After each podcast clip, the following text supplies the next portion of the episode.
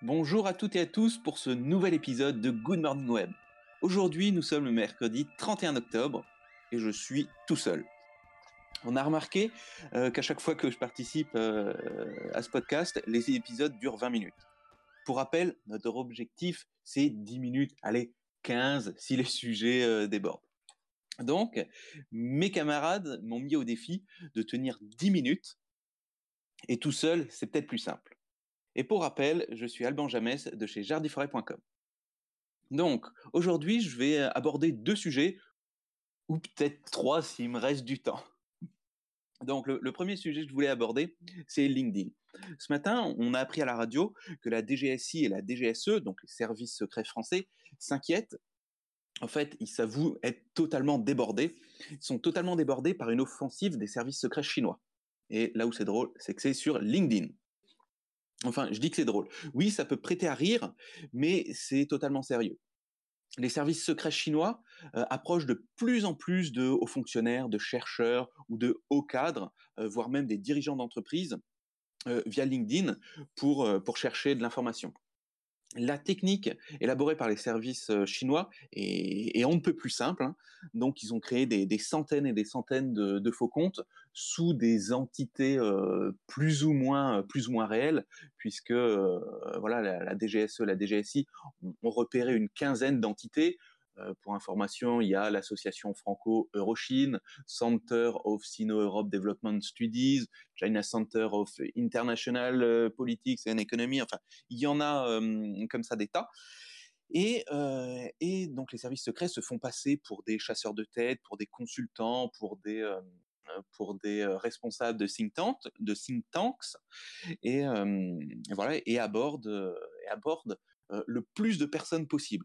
Et c'est là où c'est euh, où c'est où c'est intrigant puisqu'on voit que derrière ces approches, hein, donc des approches un petit peu comme on pourrait dire au chalut, hein, un petit peu comme du spam, donc ils envoient des, messages à, qui veut bien les recevoir. On, voit qu'ils n'ont pas d'objectif ou de cible vraiment précise derrière ces attaques. Et c'est uniquement via les réponses euh, un petit peu comme, euh, comme les scammers africains, une fois qu'ils ont des réponses, eh ben, ils commencent à élaborer une stratégie. Ils se disent, ah bah ok, on va, on va un petit peu enquêter sur cette personne, on va voir ce qui l'intéresse pour pouvoir euh, communiquer et, surtout intéresser cette personne en lui proposant des choses voilà, qui pourraient l'intéresser. Donc, je ne sais pas, un, fonctionnaire qui travaillerait au, ministère des Affaires étrangères et qui s'intéresse énormément au tourisme, ben, on va lui proposer d'être intervenant lors d'un colloque euh, en Chine, par exemple, sur, le, sur les voyages d'Européens en Chine, des choses comme ça, pour pouvoir les approcher. Donc ces approches euh, donc, se font après plusieurs, euh, plusieurs échanges de messages euh, où la personnalisation et les, les stratégies chinoises s'affinent à chaque fois pour déboucher bah, sur une invitation à l'étranger.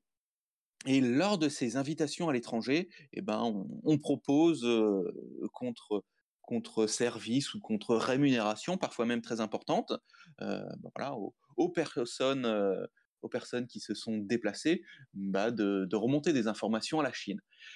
Et c'est là où on voit que la Chine est prête à prendre toutes les informations. Tout est bon à prendre. Et donc voilà, aussi bien des informations sur la politique que sur la recherche et le développement dans certaines grandes entreprises. Enfin voilà, c'est de la, c'est de l'espionnage aussi bien étatique que de l'espionnage industriel qui peut servir après aux, entreprises chinoises. Ce qui fait, particulièrement peur aux, services secrets français, c'est que, les Chinois ont énormément de moyens, énormément de moyens financiers et euh, ils indiquent que les rémunérations euh, de ces nouveaux espions français pour, pour le compte de la Chine bah, s'élèvent facilement en dizaines, voire en centaines de, milliers d'euros. De, et personne n'est à l'abri de, de, de, ces agissements, donc, donc regardez euh, qui vous contacte, euh, regardez si c'est sérieux et si vous pensez être, être la cible d'une de ces attaques, bah, la DGSI, la DGSE dit qu'il faut euh, très vite contacter les, euh, les, hauts fonctionnaires de la défense Maintenant, comment on, contacte les hauts fonctionnaires de la défense, je ne sais pas. Je ne sais pas si je me rends à la, si je me rends à la gendarmerie du coin, ils vont me prendre au sérieux ou s'ils vont me prendre pour un fou, puisque, puisque voilà, quand j'ai l'impression que quand on, raconte ça à, des gens, bah, ça paraît totalement irréel et ça fait totalement un film d'espionnage. Deuxième sujet, euh, voilà, euh, ou même deux et troisième sujet, je voulais vous parler euh, du monde automobile, mais du monde automobile vu depuis chez Google. Donc bah, voilà, on n'est pas sans savoir que Google depuis de nombreuses années, ça fait bientôt dix ans, voilà que Google développe un programme de voiture autonome. Et, et depuis hier, depuis cette nuit, c'est officiel le, département euh, Waymo de chez Alphabet, donc la filiale euh, voiture autonome de chez, Google, euh, vient d'obtenir la première autorisation de mise en circulation de voitures totalement sans chauffeur, donc 100% autonome. C'est la première fois que ça arrive au monde enfin voilà, sur, route, euh, sur route non fermée. Et euh, donc ça se passe dans, dans l'État de Californie. Et la zone autorisée, c'est une petite zone autour de, autour de Mountain View, le, le siège, le siège mondial de Google. Donc voilà, c'est euh, la, voiture autonome, on, en rêve depuis, depuis des années. Et voilà, et là, le, le, le coup de départ a sonné et je pense que, que ça va, que, que, les zones autorisées vont très largement s'étendre, puisqu'on voit déjà que sur route fermée ou avec pilote, pilote de secours à bord de la voiture, Google annonce avoir déjà fait plus de 16 millions de kilomètres. Maintenant, ça paraît énorme hein, si, on, si on regarde notre propre consommation. Maintenant, voilà, ça fait plus de 10 ans qu'ils travaillent là-dessus. Euh, ils, ont, beaucoup de retours et, euh, et, ils ont aussi surtout beaucoup de concurrence puisque puisqu'on sait que, des très gros euh, comme, comme Uber ou comme General Motors, donc d'autres fabricants de voitures cette fois-ci, se sont mis fortement dans le, dans le, dans le jeu hein, pour ne pas laisser Google tout, seul, tout seul sur ce secteur. Ce secteur, pour l'instant, hmm, on ne voit pas trop son, son, business model. Mmh, maintenant, connaissant Google, on peut se dire que, voilà que, que Google va peut-être mettre en place des, des, flottes de véhicules totalement autonomes pour faire un petit peu comme le fait le VTC, mais au lieu de, faire financer uniquement la course par l'utilisateur, potentiellement faire faire financer la course par la publicité à bord des véhicules, voire même, en allant plus loin, faire financer la, course par les, les, les, lieux où se rendent les, les, utilisateurs. Hein. Si, si quelqu'un veut se rendre dans votre magasin, ben, potentiellement, vous pourrez un petit peu payer Google pour, pour aider Google à apporter cette personne dans votre magasin et pas dans celui du concurrent. C'est voilà, quelque chose. Euh, tout, reste à inventer. Et en Europe, je pense qu'on est qu'on n'est pas si, mal loti puisqu'on voit qu'il y, a, les gros équipementiers automobiles qui proposent pas mal de choses, qui proposent pas mal de tests, notamment lors des salons de l'automobile. Mais en, France, on est encore loin de, de des, des, autorisations de mise en circulation de voitures 100% autonomes.